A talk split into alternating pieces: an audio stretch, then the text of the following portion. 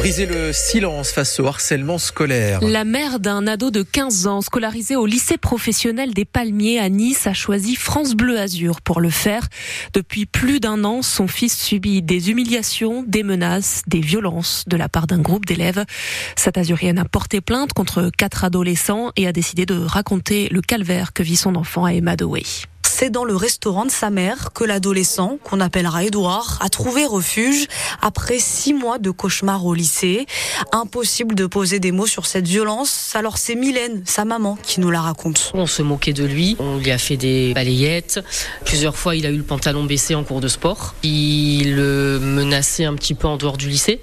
Ils ont essayé de lui mettre une brosse à dents sale dans la bouche, dans les fesses. Euh, voilà, ça a été très loin. Jusqu'à filmer Édouard poussé par un autre camarade. Se dire que ben, il a été frappé, il a été filmé et que personne n'a rien fait en fait. Les autres enfants qui ont filmé euh, se sont moqués. C'est la fois de trop, l'adolescent alerte son prof, sa mère reçoit un appel, elle tombe de sa chaise, incrédule. Je me suis effondrée moi aussi. Ah, j'ai absolument rien vu, c'est ça le pire et je m'en veux d'avoir rien vu parce que j'aurais pu réagir avant. On a perdu du temps, ça aurait pu être réglé avant. Puis il a jamais rien montré. Pour moi, il était bien, donc c'est vrai que je me dis, il a caché son jeu et je m'en suis pas rendu compte. C'est un peu de culpabilité en tant que parent? Beaucoup de pas avoir vu la chose. Pourquoi t'en as parlé à personne? De la honte d'être gêné aussi quand je vais le dire et tout. Ça peut s'aggraver. J'ai un peu peur aussi. Peur de devoir retourner au lycée dans deux semaines, affronter une nouvelle fois ses harceleurs. Si une exclusion définitive n'est pas prononcée à leur encontre, sa mère le changera d'établissement. La décision sera prise le 12 mars lors du conseil de discipline. Pour l'instant, les élèves concernés sont exclus provisoirement. Le courage contre la lâcheté. C'est ainsi qu'on pourrait décrire ce qui s'est passé hier après-midi à Nice. Des individus ont inscrit un message homophobe, nique les PD en lettres rouges sur la vitre du centre LGBTQIA+, de la Côte d'Azur. Sauf qu'à l'intérieur, le coordinateur du centre a tout vu et les a poursuivis dans la rue. Il s'est fait gazer par la bombe lacrymogène de l'un d'eux. Conscient du risque, il déclare que si c'était à refaire, il le referait pour lutter contre l'homophobie. Les deux individus ont finalement été interpellés. Le témoignage du coordinateur du centre Erwan Lehaut est sur francebleu.fr. Un appel à témoins lancé par les gendarmes des Alpes-Maritimes pour retrouver un septuagénaire porté disparu à Villeneuve-Loubet. Tandis ce matin, vous avez sa photo et sa description. Émile Miara a 76 ans, il mesure 1m64, il a la peau mate, il porte un survêtement ou un jean large. Si vous avez une information qui pourrait permettre de le retrouver, il faut contacter la brigade de gendarmerie de Villeneuve-Loubet. En politique, ce sera certainement l'image du jour sur la côte d'Azur. Fabrice Légéry aux côtés de Jordan Bardella à Menton. Fabrice Légéry, c'est l'ancien patron de Frontex, l'agence de l'Union européenne chargée du contrôle des frontières. Et il est désormais troisième sur la liste du Rassemblement national pour les élections européennes.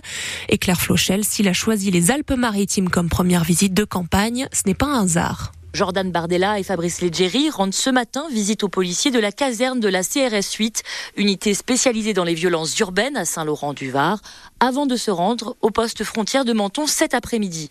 Un déplacement lourd de sens, selon le directeur de campagne du RN pour ces élections européennes. C'est pour montrer qu'il faut apporter une réponse en coopération entre les États européens pour rendre sûre la frontière nationale, explique Alexandre Loubet.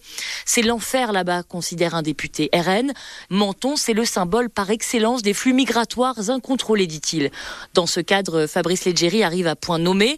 Au fonctionnaire énarque et normalien, il a dirigé durant sept ans l'agence de l'Union européenne chargée du contrôle des frontières avant d'en démissionner.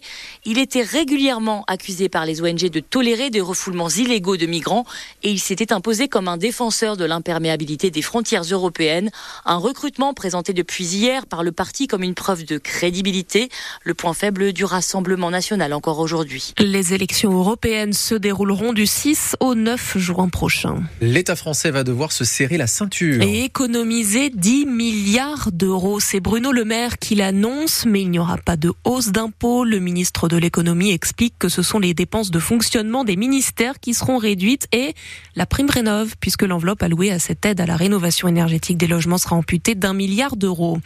À la SNCF, une grève s'achève, une autre se profile déjà après les contrôleurs ce sont les aiguilleurs qui pourraient cesser le travail le week-end prochain, donc pour le départ des vacances scolaires dans les Alpes-Maritimes. Eux aussi font grève, mais ça se voit beaucoup moins. Les pompiers, ça fait même plus d'une semaine que ça dure.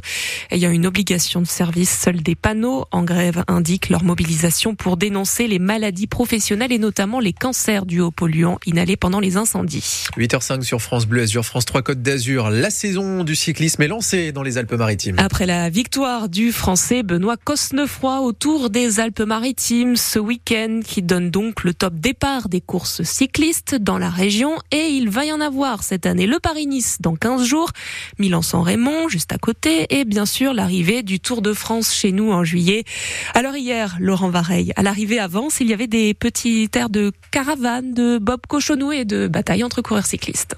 Et déjà avec la météo et des températures sur les routes azuréennes qui nous faisaient croire qu'on était quasiment sur la grande boucle. Bon, pas autant de stars ni de spectateurs, mais des coureurs français notamment qu'on reverra chez nous pour le Tour de France, comme celui qui s'est imposé hier avance et qui en plus remporte le Tour des Alpes-Maritimes, le français Benoît Cosnefroy de Décathlon AG2R La Mondiale, content d'avoir été malin. C'est sûr qu'il y a eu beaucoup d'attaques dans le final, euh, moi c'était pas ma stratégie. Après euh, il fallait aussi avoir un peu de réussite parce qu'on a vu euh, une chute à, à quelques kilomètres de l'arrivée, une grosse chute. Donc euh, voilà, il fallait aussi avoir un peu de réussite et je crois qu'aujourd'hui la réussite a été de mon côté. Et les organisateurs ne boudaient pas non plus leur plaisir. Amael Moinard, le directeur de la course, sait où se situer dans le calendrier. Course à suspense jusqu'au bout, sélective, vraiment ce qu'on recherche. On pourrait durcir davantage dans cette région, forcément, mais c'est vraiment pas ce qu'on souhaite. On est au début de saison, on veut pas non plus euh, trop fatiguer les coureurs. Il y a beaucoup de gros événements qui arrivent derrière pour eux. Pour nous, c'est le scénario parfait finalement pour une course de début de saison. Les Alpes-Maritimes sont une terre de vélo. Pour les cyclistes, aucun doute. Pour les spectateurs, ça monte, tout doucement mais sûrement.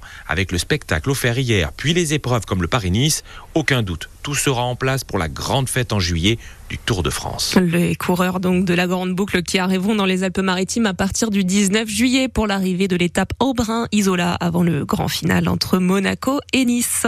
En foot, le gym perd finalement sa deuxième place au classement. D'abord sauvé par la défaite de Monaco face à Toulouse, c'est Brest qui fait finalement tomber l'OGC Nice à la troisième place puisque Brest a battu Marseille 1-0. On reviendra aussi sur la défaite du gym face à Lyon dans 100% Aiglon ce soir à partir de 18h. On regarde aussi ce que font les Aiglons et elles aussi, elles perdent une place au classement des deux féminines. L'OGC Nice battu 2-0 hier par Nantes à la quatrième place. Prochain match à Orléans samedi. Et enfin, la fête continue. Elle ne fait même que commencer sur la Côte d'Azur. et oui, après le coup d'envoi du carnaval de Nice, ce week-end de la fête du citron à Menton, c'est la bataille navale de fleurs aujourd'hui à Villefranche-sur-Mer.